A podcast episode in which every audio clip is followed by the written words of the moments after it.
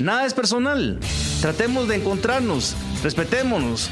Bienvenido usted a este espacio de discusión, de tolerancia, de respeto. Conozcámonos, dejemos atrás las ataduras que nos han amarrado durante tanto tiempo y aprovechemos la oportunidad para vernos frente a frente. Bienvenido, anímese, súbase conmigo a este vehículo que es nada personal.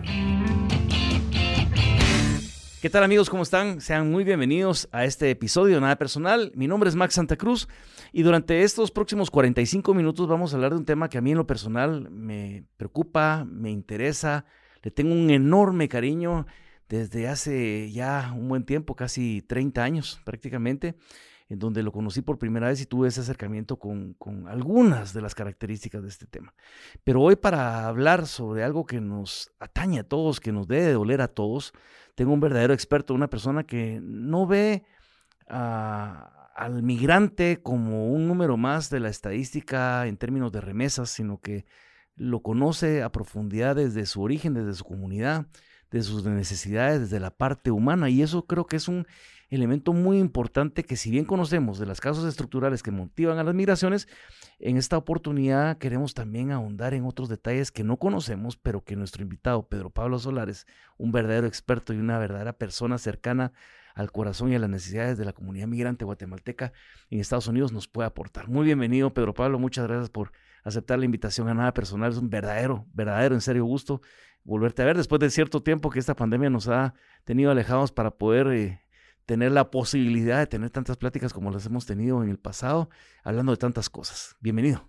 Muchas gracias, Max. De verdad, un gran gusto y un honor estar aquí en Nada Personal, un fan del podcast. Muchas gracias. Ya, ya, son, ya sos vos y mi tía. Gracias, gracias, te lo agradezco mucho. Por lo menos somos dos. No, estoy seguro que son muchos más y especialmente gracias por el espacio para esta para este tema, ¿verdad? Como mencionas, que es tan importante para el país. Pero Pablo, eh, hagamos un poquito de historia. Eh, te graduas de la Universidad Rafael Andívar en el 2001.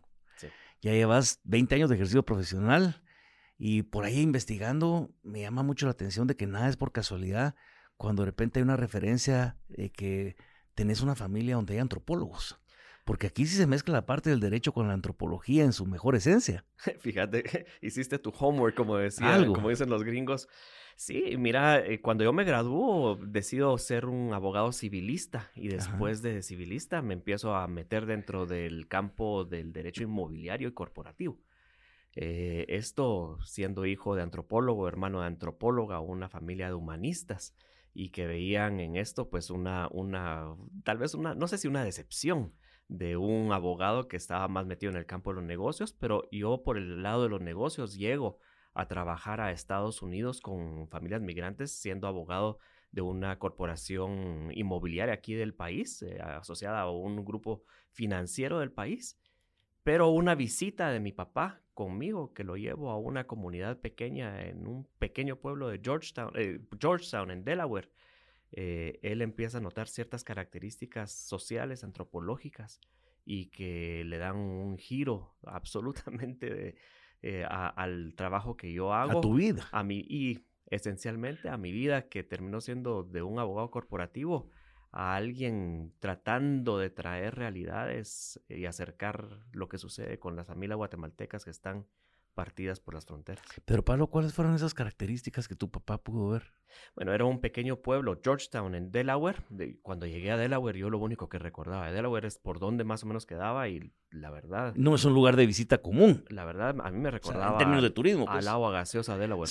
era la única relación histórica llego a, este, a esos pequeños pueblos. Yo, eh, Delaware es el primer estado, así se le llama, eh, porque fue el primer estado en firmar el acta de independencia de los tres estados originales. Es un lugar de muchísimo valor histórico en Estados Unidos, un lugar totalmente blanco, ¿no? Eh, de historia. Y de repente nos dimos cuenta que en este pequeño pueblito, emblemático del pequeño estado. Apartado de todos lados. Apartado, totalmente rural. De los 30 a 40 mil habitantes, Max, 15 mil son guatemaltecos no hispanos, guatemaltecos. Y mi papá nota una cosa muy particular, me dice, ¿ya te diste cuenta de una cosa? Esos no son solo guatemaltecos, es gente de un cierto lugar. y que en, ese caso era gente de Tacaná San Marcos. Y después me di cuenta por el trabajo que hacía que también había mucha gente de Concepción Tutuapa. Me dice otra vez mi papá, ¿te das cuenta? Hay una relación. ¿Cuál es la relación? El idioma. Era gente que hablaba mam. Entonces empiezo a, descubrir en términos personales que la migración guatemalteca, a diferencia de la migración de los mexicanos, de hondureños, de otros hispanoparlantes, en el caso de los maya parlantes, em, escogen esas pequeñas ciudades de acuerdo con las afinidades culturales que traen de aquí de Guatemala y eso va haciendo ciertas réplicas de las comunidades guatemaltecas en Estados Unidos. Es Georgetown, Delaware fue el primero, pero después fui descubriendo casi 90, 88 creo que fueron, a lo largo de 14 estados. Impresionante, yo no tengo ni de cerca la experiencia de lo que has tenido en contacto con esa diversidad a nivel de territorio estadounidense. Yo, mi experiencia que... que, cónsul, ¿no? Pero que te he compartido es un poco darme cuenta de lo que pasaba, a pesar de eh, una tristeza de algo que voy a decir que creo que es importante después relacionarlo con lo que vamos a, a platicar más adelante. Pero yo fui subdirector de asuntos consulares en Guatemala del año 95 al 90 y, no, 93 al 96. Y nunca, nunca en esos tres años de subdirector de asuntos consulares que tenían que reportar los consulados su actividad consular, más allá de la entrega de los formularios 63A y, y las inscripciones de registro civil, etcétera, que se hacían, y algunos de los problemas que eh, de funciones o, cobros de en su momento de supervivencia y un montón de cosas que habían, nadie enviaba un reporte o un informe o un análisis sobre la situación de los migrantes en sus comunidades o en sus jurisdicciones. Entonces, ante los ojos de los que estábamos en ese entonces, nunca teníamos noción de que sabíamos que había gente y comunidad de guatemaltecos en Los Ángeles, por supuesto. Sabíamos que había comunidad en Chicago. Sabías que había comunidad en Texas. En Nueva York por ser una migración muy antigua. Y pararla de contar. Pero estos lugares aislados y pequeños, no, ¿verdad? Ni mucho menos la identificación de lo que yo después llamé el elemento indígena dentro del fenómeno migratorio guatemalteco, como una variable, pues.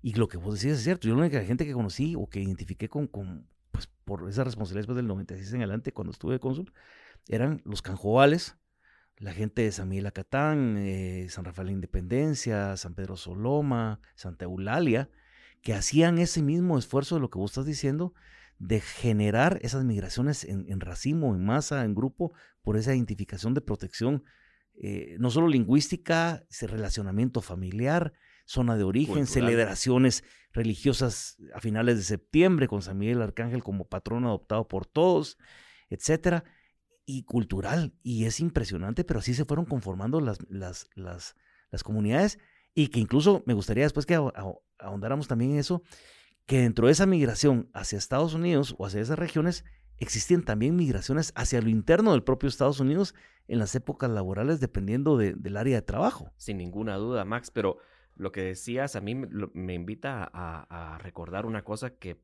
ah, no me da vergüenza decirlo, tal vez debería darme vergüenza, pero yo no sé en el caso tuyo, pero en el caso mío, yo me enteré que uno de los grupos eh, étnicos del país eran los canjobales. no los conocíamos. En Florida. No los conocíamos. Eh, yo, yo conocí los municipios, eh, tal vez por primera vez supe el nombre de algunos de los municipios donde viven los canjobales, sabiendo o conociendo gente allá en Estados Unidos, en Mocali, en, en Bonita Springs, en cualquiera, en Júpiter, en todos estos lugares y me lleva a, hacer una confesión que realmente hoy no me, no me da vergüenza y creo que es importante resaltarlo.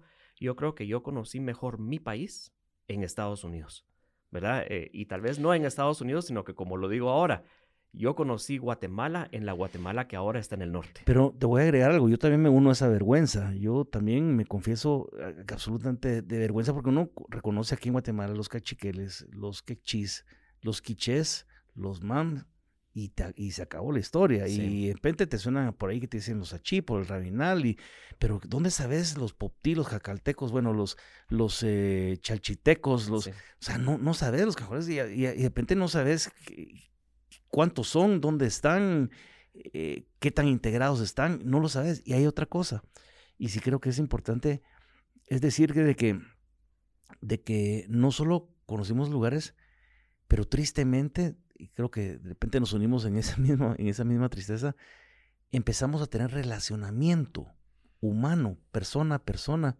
con ellos afuera del territorio guatemalteco. Sin ninguna duda, Max. Eh, realmente creo que cuando uno tiene la... Yo creo que la migración es una oportunidad.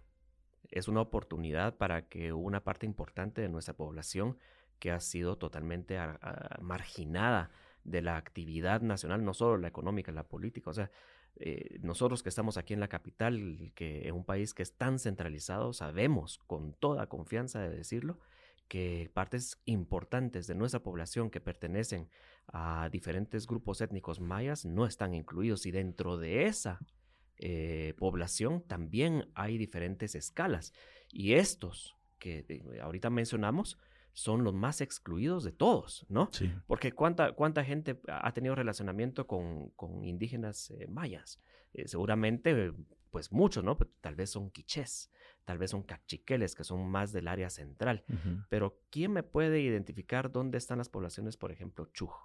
que están, eh, tal vez han oído de San, Miguel, San Mateo y Satán por las noticias de las, de, las hidroeléctricas y los conflictos que hay allá, pero ir a estos lugares, eh, y conocer Guatemala en Estados Unidos, yo creo que lo que ha, eh, la migración ha tenido diferentes eh, abordajes, ¿no? Hay problemas, hay oportunidades, pero la principal, creo yo, es que una parte importante de la población que fue excluida durante, históricamente, ahora tiene recursos y los tiene en abundancia, tiene acceso a educación y creo que es una catapulta hacia el futuro que todavía está por construirse. Sin duda, yo, eh, yo creo que en algún momento, por eso es que insisto yo, la importancia no únicamente de, relegar a, los migrantes en términos numéricos, porque esa ha sido como la tendencia en los últimos tiempos, sin enfocarnos también en el altísimo costo del rompimiento del tejido social. En una historia que es una migración que se da, a diferencia de las migraciones de los años 50, de los años 40 o incluso de principios de los 70, que eran por temas de carácter económico, pero no por temas de estar en medio de un conflicto armado en donde muchas veces muchos de ellos no estaban ni con el ejército ni estaban con la guerrilla, pero eran perseguidos por el ejército y por la guerrilla. Y fueron a buscar espacios donde ya ni siquiera era superarse económicamente, sencillamente sobrevivir. Entonces, ese tipo de, de características dentro del fenómeno migratorio, aunado a lo que decís del olvido de un Estado en relación a las comunidades de los pueblos originarios en el altiplano occidental y en otros lugares, pues sí suma, suma una situación tremenda para el país que es el rompimiento del tejido social. Ahora vemos los resultados y ahora, tristemente y hasta indignantemente, el presidente de la República agarra a los migrantes como que fuera un, éxito de su gestión administrativa y gubernamental, la posibilidad de que la economía no se haya caído gracias al aporte de ellos. Y tal vez sin mencionarlo siquiera, ¿verdad? Pero yo creo que tanto el presidente como el gobierno y realmente todo el país todavía tiene un largo camino para poder estar consciente de una cosa, Max. Y es que el país que es hoy es diferente que el país de hace 30 años. Hace 30 años los guatemaltecos vivíamos en Guatemala. Por supuesto, había guatemaltecos en todas partes del mundo, pero no superaban una, pequeña cantidad. Se estimaba eh, antes de que terminara el siglo pasado que en Estados Unidos, que era el país donde más guatemaltecos vivían, había unos 300 mil, 400 mil, digamos medio millón por subregistro. Hoy el Ministerio de Relaciones Exteriores, 20 años después, reconoce que ha dado documentos a 3 millones de guatemaltecos en Estados Unidos, un dato de hace dos años se estima que hay entre 3 y 4 millones de guatemaltecos viviendo allá hoy. Eso ya quiere decir que en un periodo de menos de 20 años pasamos de ser de 3 guatemaltecos de cada 100 afuera a 1 de cada 6 y llegando a 1 de cada 5 guatemaltecos afuera. Y eso nos da un, una necesidad de comprender que vivimos en un país ya distinto. Incluso interesante darse cuenta que estas comunidades de migraciones de inicios de los años 80, finales de los 80 y e, en, la, en la conformación de su base, hablo de, los pueblos indígenas, que así empieza más o menos en esas épocas, no es que no haya habido antes, pero especialmente en ese grueso, durante esos años duros del conflicto armado, ya empezamos a distinguir segundas y terceras generaciones. Sin ninguna duda. Que eso es algo muy interesante, pero sin perder la parte del arraigo, aún siendo ya ciudadanos absolutamente y plenamente estadounidenses, en ejercicio de sus derechos, que incluso han, han, competido para cargos de elección popular y han ganado cargos de elección popular. Hoy en día profesionales en una oportunidad que han tenido allá que jamás pero jamás de los jamás hubieran tenido en Guatemala. Sin ninguna duda, y yo creo que en algún momento vamos a empezar a ver también candidatos, eh, bueno, ya los hay en, a nivel de Congreso en Guatemala, gente que ha venido de allá, no los mejores, eh, tenemos que decirlo, eh, pero no me cabe duda que vamos a empezar a ver más y más la influencia del dinero que se envía desde Estados Unidos para Guatemala influir en, en asuntos políticos y quién, quién quita tal vez eh, el surgimiento de ciertas figuras a alto nivel que vengan usando la bandera del migrante. Lo que a veces en lo personal me genera cierta, eh, no sé, no es incertidumbre la palabra, pero eh, me deja con la duda es porque a veces los mismos migrantes utilizan, por supuesto, es un elemento fortísimo el tema de las remesas y el envío y el sostenimiento de la economía nacional, pero utilizan esto como su bandera principal de lucha frente a la reivindicación de sus derechos, cuando yo creo que la reivindicación de sus derechos debería ser absolutamente porque les corresponde. Por supuesto. No por ponerle un número en dólares a su, a su importancia. Y eso es algo que de repente deberíamos de cambiar, pero se utiliza mucho porque el Estado, si no es así, no los atiende. Eh, yo creo que es el principio del que paga las canciones, el que paga los mariachis pide la canción, ¿verdad? Eh, y definitivamente eso lo que nos está es convirtiendo en un estado que le da importancia más al dinero que a la persona. Y eso trae los problemas que estás mencionando, por supuesto. Pero lo, trágico del asunto es que el migrante ni siquiera mandando la cantidad de dinero que manda, está obteniendo ningún tipo de, de posición en el país. Y aunque por supuesto que no estoy de acuerdo con que el país no le, no le dé su lugar a la ciudadanía en general y en este caso a los migrantes. Creo que también es importante señalar que los migrantes también tienen un recorrido que hacer para poder hacer estrategias inteligentes para poder reclamar un derecho que les corresponde. Claro. Pues, le dejo un pequeño dato. Yo decía, uno de cada seis guatemaltecos vive afuera. Y el Estado, la Constitución, ni siquiera dice que tenga deberes hacia ellos, porque la Constitución en su artículo 2 dice que le tiene deberes el Estado hacia los habitantes del país. No hacia los que están afuera. No a los guatemaltecos. Entonces, Genial, sí. Eh, realmente un movimiento que no, que no que llore, digamos. Yo sé que es un poco eh, fuerte decirlo así, pero no que llore que no me están dando mi lugar, pero que se organice y que haga su trabajo para poder obtener, para poder reclamar. Yo no sé qué minoría en la historia ha logrado una reivindicación sin esfuerzos y sin sacrificios muy fuertes. Y hay que preguntar al sector migrante ahorita si lo está haciendo y si lo está haciendo de manera organizada. Pero y a mí una de las cosas que me preocupa, habiendo sido tal vez incluso parte responsable de la ineficiencia en lo personal, o, del Estado, o de las mejores búsquedas de caminos para la atención de las comunidades migrantes, viendo el tema de forma distinta. Te estoy hablando en esa experiencia consular de 1996 2000, 25 años después, cómo se ha vuelto complejo. O sea, también tocó ver una época distinta, que era una época antes de la firma de los acuerdos de paz, que arrastraba una serie de desconfianzas enormes entre la comunidad migrante de un Estado que a veces era represor, y que de repente llega uno de cónsul y de repente le decían, bueno, ¿y usted quién representa? Al estado del cual vengo huyendo. Entonces viene, quiero ver, y hacer un consulado móvil. Y cuando empezamos el primer consulado móvil en el año 97, decir, ay, mire, ¿para qué quiere usted mis datos? Porque me lo preguntaban, ¿y por qué tal cosa? Y, hay una anécdota rápida que la comento y creo que te la compartí una vez. Una vez llega un guatemalteco con una gorra de México. Y viene y le digo yo, mire, ¿usted dónde es? De Guatemala. Era de San Marcos. Y le digo, bueno, ¿y entonces por qué anda con una gorra de México? Le dije, ¿por qué no? Mire, le dije, usted me trae a mí un mexicano que use una gorra que a Guatemala y yo le regalo a usted la extensión de su libreta de pasaporte. No vas a encontrar a ninguno. ¿Qué quiere decir eso? Que el guatemalteco buscaba la identificación en un grupo, en este caso étnico, o un estado que sí velaba por los intereses y por los derechos de sus ciudadanos cosa que él no sentía esa, esa representación de parte de nosotros, que estaba yo ahí sentado. Esa complejidad es muy, muy grande.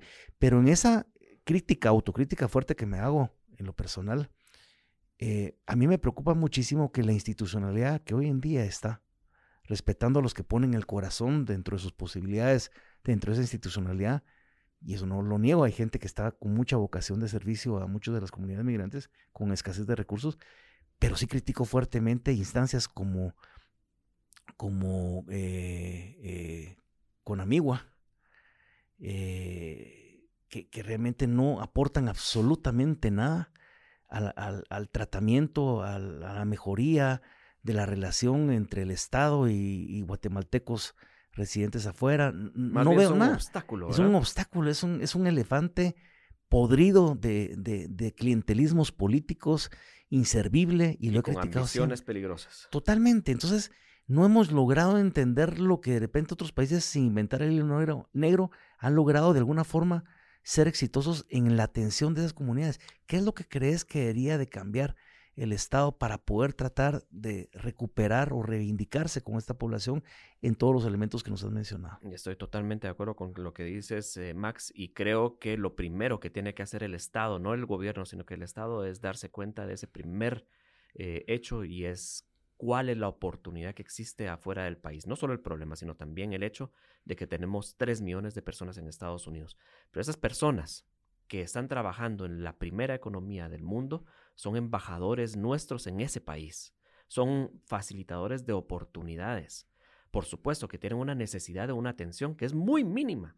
Vos como cónsul lo supiste, lo que ellos quieren del, Estado guatemalteco es muy mínimo, quieren un pasaporte y están dispuestos a pagar dinero y muy caro por cada uno de ellos. yo conozco gente que ha invertido mil dólares por temas de transporte y todo el asunto para poder obtener una, cartilla de pasaporte. Entonces, uno, eficientar definitivamente, esa atención consular, que es lo menos que puede hacer el Estado, pero ir más allá.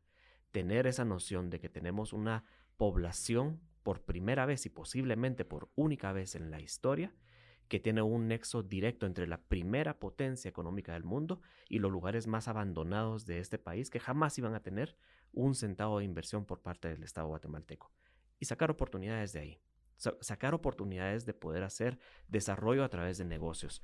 Pero yo creo, Max, que en el camino de esa visión se interponen, eh, para empezar, la ineficiencia, los celos que existen a, nivel de, a niveles políticos, por supuesto que la, corrupción, la ignorancia, la chambonería la chambonería que está tan presente. Es una buena frase. Y que sí, y que, y que cuando hay alguien que, que, trata de llegar a dar ideas de abrir ojos, lo que se le hace es criticarlo, tratar de ponerle el zapato encima y verlo como una amenaza.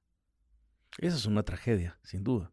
Y lo que pasa es que los años pasan y, las oportunidades Y se pierden y los problemas continúan. Eh, esa parte de la creación de, de, de, esa sociedad en el desarrollo, pero no en el desarrollo únicamente económico, sino en la parte del desarrollo humano, del desarrollo cultural, lo que hablabas de cómo podrían ser verdaderamente socios de ese desarrollo, los que se fueron con los que se quedaron, tratando a partir de esa relación, si queremos ver económica, de emprendimientos, cultural o lo que fuera, porque hay que decirlo y la gente los conoce, pero los migrantes, especialmente en el altiplano indígena guatemalteco, a diferencia de los ladinos, no se desentienden jamás de sus familias ni de sus comunidades. O sea, generan vínculos tan fuertes que cuando tienen la primera oportunidad de regresar, regresan por cuenta propia. Así es media vez el ladino no, el ladino sí traiciona a veces sus ámbitos familiares, sus relaciones de familia, de hogar incluso. El indígena tiene una conexión filosófica con la tierra, ¿no? El lugar donde quedó el ombligo. Sí, y, y, de hecho, en esa parte de esa búsqueda es una oportunidad enorme para la parte de lo que te hablaba yo al inicio, del restablecimiento, de la reconstrucción de ese tejido social. Eh, te ha tocado ver, como en lo personal a mí también, que eventualmente hay eventos que organizan las diferentes comunidades en Estados Unidos, en donde invitan al director de la escuela del municipio en Guatemala para que viaje allá a ser juez o, o, animador o partícipe de las actividades de las celebraciones religiosas de elección de, reinas indígenas. eso, es es una cuestión espectacular. El asunto de la eh, cómo, cómo está desarrollada la industria de, o el negocio ya de la de las marimbas comunitarias, ¿no? Es que niños hablando inglés tocando marimba. La única vez que yo he oído, la única vez que yo he oído el himno de Guatemala en tres idiomas fue en Greenville, Carolina del Sur. Qué enorme oportunidad. Eh, llego a la iglesia en el día de San Sebastián y la comunidad que era de San Sebastián Coatán canta el himno de Guatemala mientras entra la bandera de Estados Unidos, la bandera del Vaticano y la bandera de Guatemala. El Vaticano también porque se reúnen muchísimo alrededor de la, iglesia, la iglesia católica. sí.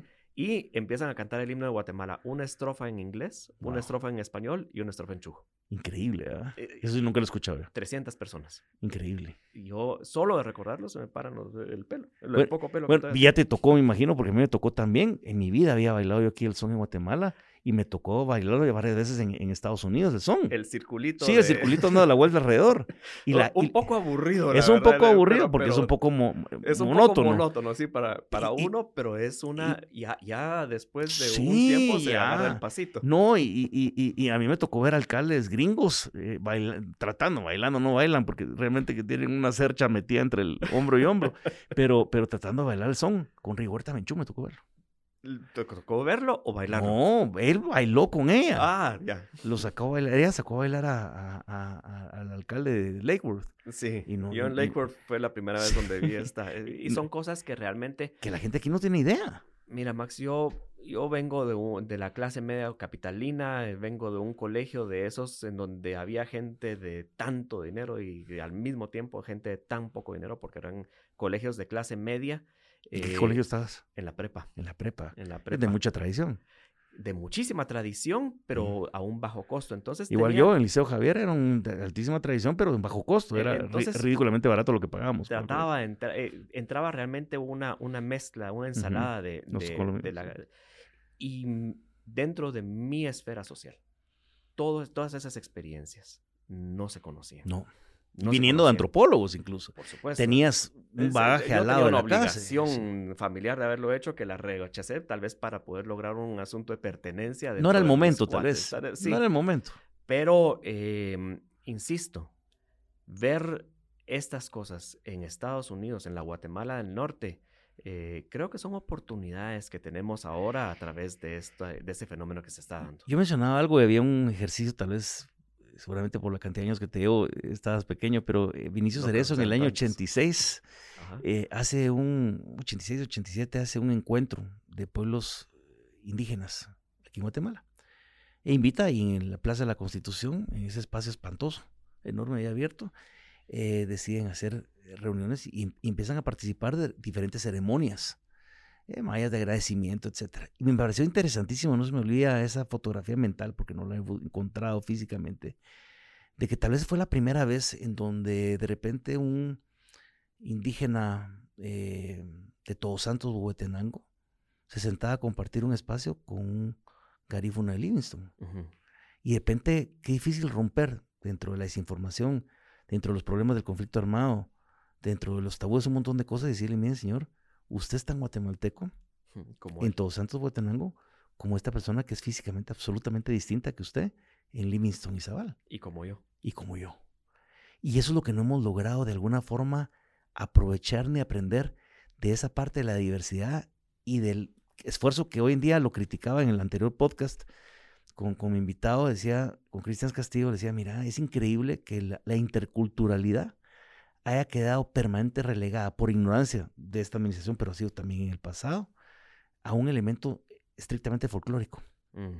Cuando esto debería ser un, un, tema de Estado. Por supuesto, y hay, hay, esas, esas oportunidades, y no me canso de decirlo, eh, creo que se van perdiendo y creo que lo que estamos viviendo en la actualidad es que en Estados Unidos tampoco se están logrando romper con estos, con esas deficiencias porque eh, no sé si vos lo viste cuando, cuando trabajabas como cónsul, pero lo que yo veo es una atomización de la comunidad, de las comunidades en Estados Unidos. De los representantes incluso. Sí, la gente habla de la comunidad migrante, un término que yo estoy totalmente en contra de decirlo, porque eso no es una comunidad, es una población ya. Dispersa.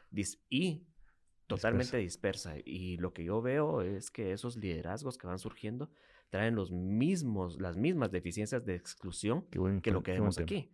Eh, yo veo representantes o representaciones de migrantes que tienen relevancia en Estados Unidos, que por ejemplo tienen sede en alguna ciudad de Carolina del Norte, pero yo que he estado ahí, sé que a tres horas de esa ciudad hay cinco comunidades de gente de Huehuetenango. Claro. Y no veo a nadie sentado ahí. Es más, no veo que los estén invitando. Entonces, yo creo que sí, esas banderas que estamos viendo de los migrantes hay que tener también esa reflexión de si están o no están imitando esos patrones de exclusión, de Se replican, ¿verdad? Yo he visto que sí. Y no, tienes razón. Había un caso, por ejemplo, que era muy repetido, de gente de Canjoal que vivía en Indiantown, Florida, y que de repente había una manifestación de Conguate hacia Washington, al Capitolio, para pedir el TPS, por cierto. Estoy hablando hace 20 años, 20 y años. Y entonces viene y participaban, y al final de cuentas, la masa de participantes en su mayoría eran indígenas, que iban en autobuses. Y me decía uno de ellos, me dice, mire, señor Max, me decía, el tema es que nosotros vamos, participamos porque queremos ser parte de este esfuerzo y solo nos utilizan para hacer bulla y para hacer número. Pero al momento de querer dar la palabra a esos liderazgos ladinos, no nos dan la palabra ni nos dan el espacio. Y entonces la gente pierde la fe en una sociedad en donde ven ellos que las cosas en general, a excepción de momentos como la administración anterior, promueve esa parte de integración entre culturas y que nosotros pareciera ser que no lo aprendimos. E, y, es, y eso trae un, hay una cosa que es trágica, creo yo, y es que eh, no es nada nuevo la exclusión del indígena, ¿no? No, no es nada nuevo. Pero en este caso, encima lo que está sucediendo es que esa población indígena es la que están mandando más plata. Sí. Es decir, eh, ese potencial económico que antes tal vez estaban siendo relegados, eh, poblaciones que estaban en la miseria económica, pero ahora tienen plata y aún así están siendo relegados, aún así están siendo excluidos. Y, da tristeza cuando hablas de un tema importante de lo que tal vez en su momento no era la prioridad del guatemalteco allá, porque no lo fue por lo menos en ese entonces, de venir y decir que el derecho a voto. En su momento no era una prioridad, ellos querían lo que vos decías, querían que el Estado les brindara lo mínimo, la igualdad de los derechos de cualquier ciudadano guatemalteco sin distingo de nada, que era parte también incluso del, origen del conflicto armado, pero, pero ya no era la pobreza o la extrema pobreza, era la diferencia entre ciudadanos de primera y segunda categoría, que era distinto. Porque la pobreza la identifican como tal y dice, bueno, a veces hay, quiero superarme, pero es un elemento que puede existir en cualquier lado. Pero la, exclusión por, por categoría de, de, ciudadanos de primera y segundo orden, esa es otra cosa. Y decían, bueno, hijo de madre, pero no querían tanto participar. Y ahora ve, como decís vos, participan y no son necesariamente verdaderos liderazgos que, que, representen el sentir de las comunidades en sus verdaderas y genuinas ambiciones, porque muchos de ellos, a pesar de que incluso vienen de poblaciones indígenas como Marcos Yash, en eh, ningún momento representaron, sino que al contrario, yo lo escuché de otros indígenas, traicionaron la confianza o eventualmente, aunque no confiaron, la oportunidad que tenía un migrante indígena de haber representado de mejor manera sus intereses en el Congreso y no haberse plegado a agendas absolutamente corruptas, trasnochadas y, encima e, prostituyeron la bandera, ¿no? Totalmente, totalmente prostituida. Totalmente, porque hasta incluso anda con una bandera de Israel encima del, de la curul del hemiciclo, que no, tiene nada que ver. Pues yo quisiera ver cualquier país del mundo un diputado de una asamblea con una bandera de otro país puesta sencillamente perdón por la expresión, pero por, por arrastrado. Sí, y, aprovechando, y aprovechando la, ignorancia de un pueblo que en alguna forma lo permite y en alguna forma lo aplaude. Lo aplaude. Entonces, eh, sí, eh, el asunto, Max, es regresar nuevamente a, una pregunta realmente si el guatemalteco tiene conciencia de que existe un país, ¿verdad? Y yo te, yo te diría yo he tenido experiencias similares a la que tuviste con, con la gorra mexicana. Una vez, eh, por favor, eh, llegué a, a, poner una venta de, de camisolas de, de, la selección ah, guatemalteca en, una, en una feria guatemalteca en Washington, D.C., por hacer el favor, porque no habían vendido stands y me fue muy mal, porque, porque la gente no se sentía identificada con la bandera. y ahora menos, ¿verdad? y ahora menos, pero, pero eh, sentía, y nuevamente regresando a esas lecciones antropológicas de la familia, que la pertenencia no era nacional. El mexicano eh, tiene una pertenencia nacional, es mexicano. Eh, en el caso de, la, de las poblaciones que yo atendí, era, en primer lugar, por ejemplo, yo soy migueleño, yo soy canjobal, yo soy huehueteco. Así es. Y, tal vez la, la, identidad guatemalteca va entrando como en cuarto lugar. E incluso a veces uno entiende, uno no lo comprende, al principio pues lo entiende, de por qué gente se resiste a cantar un himno nacional que no lo representa. Hay que preguntar qué da a cambio, ¿verdad? Cuando, cuando, cuando vos eh, votás, ¿qué, te da el, voto a cambio a vos? Sí. Hay, hay, que preguntarle a un alemán, por ejemplo. ¿Qué le da el voto a un alemán? ¿Qué le da al guatemalteco el DPI? ¿Qué te da a cambio? ¿Te da un seguro social? ¿Te da una garantía? Ah. ¿Qué, te da? Entonces, ¿cuál es el interés del guatemalteco por tener esas cosas si, si no las tienen? Realmente, al final de cuentas, lo que creo que estamos viendo a través de la migración es una cosa y es que estos pueblos que no han obtenido nada de sus estados, normalmente pues tienen algún tipo de revolución o algún tipo de reacción. La migración, creo yo, es la revolución silenciosa, ¿no?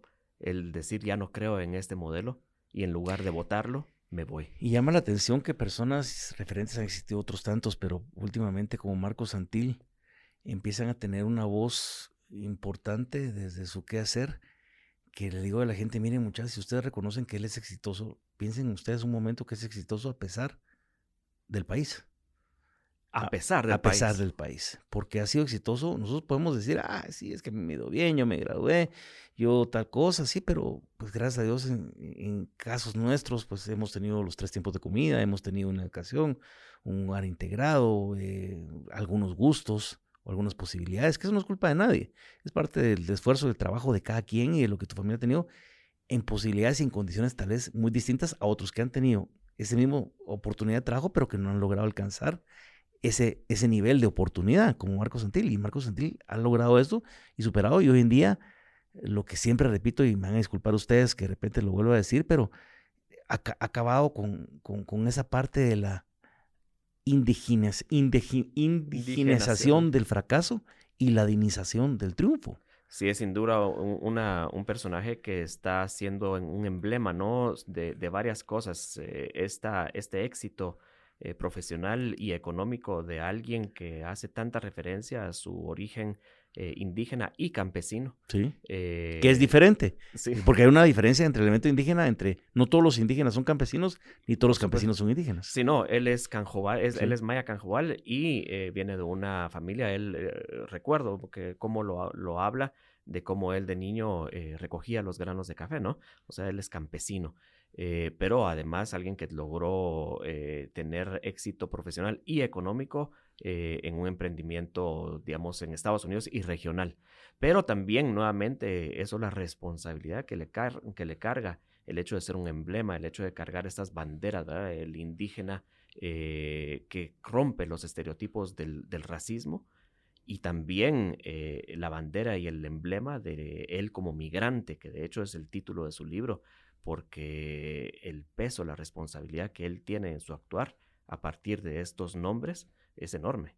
Y con una edad que permite tratar de empezar a construir desde otra visión un discurso distinto, desde su propia identidad y desde la proyección hacia el resto de guatemaltecos, porque eso es bien interesante. Que lo acepta, ¿verdad? Sí, o sea, eso no hay ningún problema. O sea, hay un reconocimiento pleno de su identidad y una proyección de decirle, miren, señores, él puede ser un ejemplo, como otros tantos que por supuesto tal vez no tienen nombres tan visibles, porque hay muchísimos profesionales valiosísimos, indígenas y, líderes, etcétera, sociales o culturales, que, sirven de esa referencia y que han tenido, y, y de repente han hecho ellos más por tender y construir puentes de acercamiento hacia, hacia los cashlanes, hacia los ladinos, que lo que eventualmente nosotros hemos tratado de hacer hacia, hacia el otro lado de la población. Y esos son creo que elementos importantes para que incluso dentro de la que veíamos en otros análisis de lo que ha pasado a nivel de América Latina con los movimientos sociales indígenas que se han fortalecido muchísimo, con expresiones muy fuertes de participación en Perú, lógicamente en Bolivia, lo que pasa en Colombia, lo que pasa en Chile. Y no estoy hablando desde la parte ideológica, estoy hablando en sí de la participación per se de estos movimientos sociales indígenas que cada vez tienen y, o que exigen más espacios democráticos de participación. Sí, es que se organizan, ¿verdad? Y creo que, que sí, cuando uno va eh, de la capital hacia diferentes lugares, yo después tuve oportunidad de hacer trabajos que me, que me obligan, que me, que me llaman a ir a comunidades de origen de la migración. Y estamos hablando de, de 9, de 13 horas para llegar al municipio y después de eso unas dos o tres horas para poder llegar a la comunidad, que puede ser la última de la montaña. Eh, normalmente cuando hemos escuchado de estas comunidades, eh, lo asociamos directamente a pobreza, ¿no? Y por supuesto que la, presencia del Estado en esos lugares no existe, ¿verdad? La gente que pide una reducción del Estado, que me digan cómo reducirlo ahí, porque ahí no existe. Eh, y, pero estamos viendo características muy particulares, y es que eh, en un caserío, en el último caserío del último pueblo, de las 20 casas, 10 casas ya tienen manifestaciones de mucha riqueza, ¿no? De un ingreso económico. Las otras 10 siguen en la miseria económica. Pero esto lo que está haciendo es una transformación económica de las bases más aisladas, de las más atomizadas del país. Yo creo que es algo que se tiene que tomar en cuenta, porque no es, no es totalmente cierto que estas áreas vivan en este momento en absoluta pobreza. Viven una falta de desarrollo, viven una falta de atención, de organización, pero plata hay. Hablamos nuevamente de lo que, de lo que, de lo que se platicaba. El origen del conflicto armado no fue el tema de la pobreza o la riqueza. Fue el tema de exclusión de derechos de primer o segundo orden para los ciudadanos. Aunque en esos momentos estas poblaciones están por supuesto, no, eh, abandonadas, pero incluso ni siquiera esa era la motivación, era su condición de ser humano, así de sencillo. Y hoy en día tal vez, entre algunos casos, superando esa parte económica dentro de las posibilidades, Nuevamente lo que se exige o lo que regresa es lo que se pidió al principio, que era la parte de, del reconocimiento o el pleno respeto de, los, de sus derechos como ciudadano en igualdad de condiciones que cualquiera. Y, me llama la atención esto, lo que estás hablando, porque eh, sin duda a veces tratan equivocadamente y por razones muy malintencionadas, algunos si tienen eso, tienen esa posibilidad, pero pues es parte de la libertad de, radicalizar al movimiento indígena. Y el movimiento indígena en este país ha sido absolutamente conservador. si no fuera conservador, hubiera ganado la guerrilla, el conflicto armado. Y esa, ese conservadurismo creo que lo vemos en manifestaciones muy claras en la migración.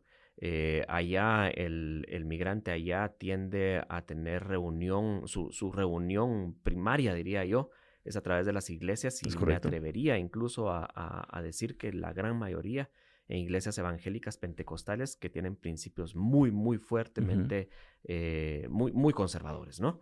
Y esas uniones eh, comunitarias, yo creo que estoy viendo que la parte comunitaria indígena ha cedido lugar a las organizaciones religiosas. Es decir, eh, hay más relación de la población guatemalteca indígena en muchas comunidades en Estados Unidos con los pastores aquí en las comunidades de origen que con las comunidades que con las autoridades ancestrales o incluso podemos hablar de muchas que están entrelazadas.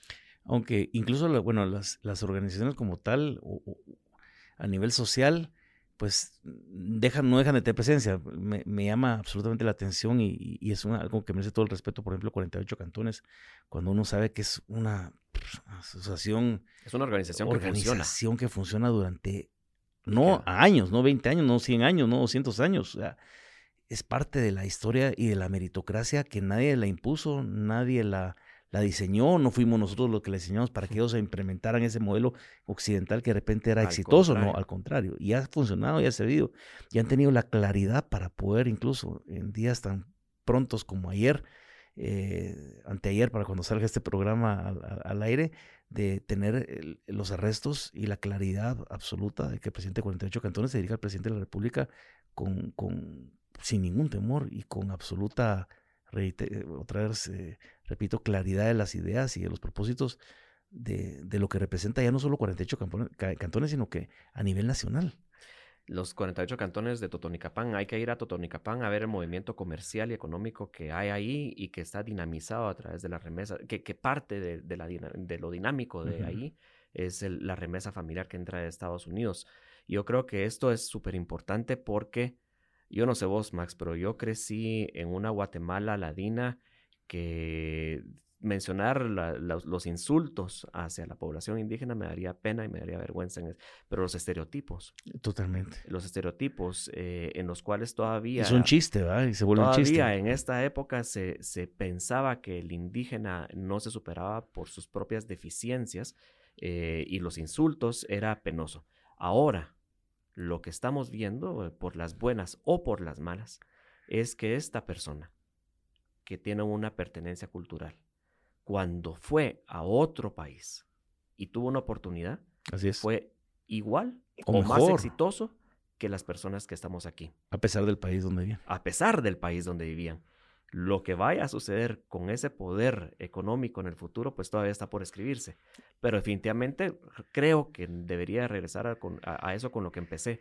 Esa es una oportunidad, por lo menos de dejar esas barreras de exclusión y de racismo y de vergüenza que hemos tenido en este país y lograr hacer algo a futuro con, esta, con este enorme aporte que está teniendo esta población sacrificada. Pero Pablo, nos quedan tres minutos y solo quiero para darte la oportunidad de, darle un cierre a un tema que es tan amplio eh, y que seguramente nos lleva más tiempo, pero eh, hay gente que todavía piensa en Guatemala de que el astre de no salir adelante como países de Dios a los indígenas. Hmm. Y, y, ese es un concepto metido ya por, por estereotipos, por racismo, por idiotez y por ignorancia. Eh, no es justificable en ningún punto de vista. Y por miedo, tal vez. Y por miedo, sencillamente por miedo, porque no quieres perder eh, el manejo de lo que crees que te corresponde. Mm, por derecho divino, casi que. Por Ahora, Sí. Eh, en esos tres minutos que nos quedan, ¿cuál sería tu, tu opinión en, de cara a esa construcción futura de una participación más activa, más allá de lo que ya estamos viendo que están haciendo en la parte comercial o en la parte del crecimiento de sus comunidades? sin el apoyo, gracias a Dios, creo yo, del Estado, porque de repente tal vez si no ya hubieran tronado en muchas de esas iniciativas. Pero ¿cuál crees que sea, en términos generales, de, los migrantes?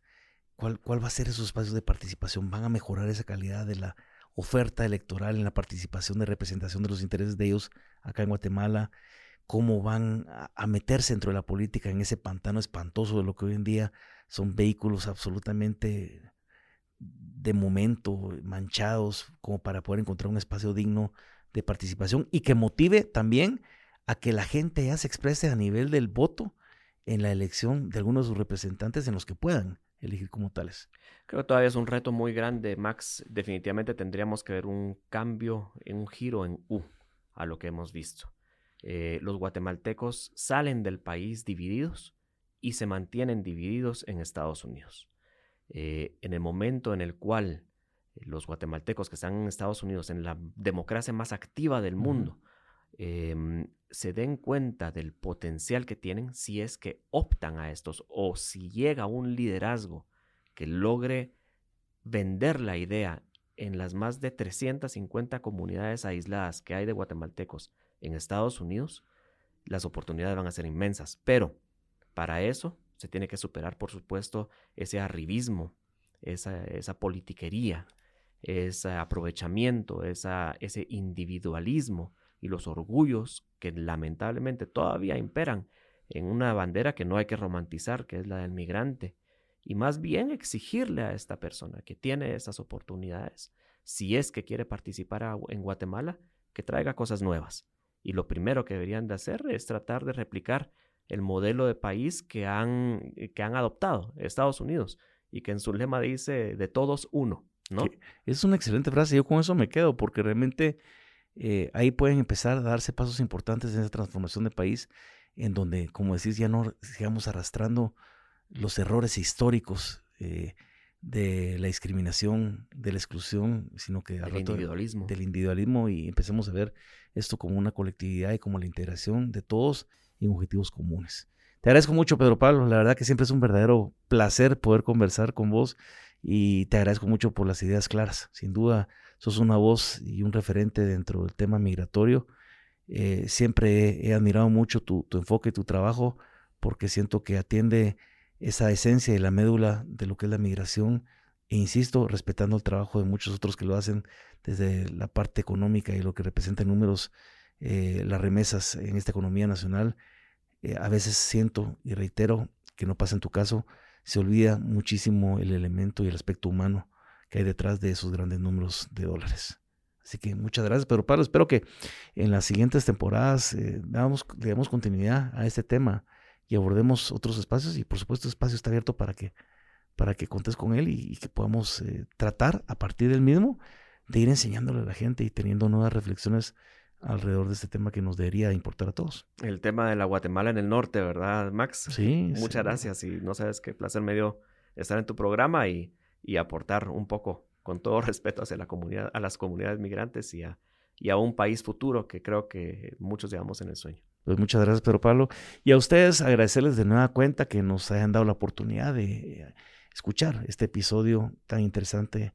Espero que genere también reflexiones en cada uno de ustedes y que podamos ir de poco en poco entendiendo la complejidad de un tema que sin duda tiene rostros y tiene historias personales no es un número únicamente, sino que hay una colectividad detrás de esta historia que nos debería doler, nos debería indignar y que el Estado debería algún día, algún día, desde una institucionalidad cierta y no falsa o de circo, atender las causas estructurales de la migración que sigue eh, pues dándose y motivándose hacia Estados Unidos, no tanto como el ejercicio de un derecho, sino casi que como la única salida que tienen muchos para tratar de sobrevivir y salir adelante. Así que nosotros nos volvemos a encontrar hasta la próxima oportunidad. Es un verdadero gusto. Mi nombre es Max Santa Cruz y desde ya eh, los espero en el próximo episodio de Nada Personal.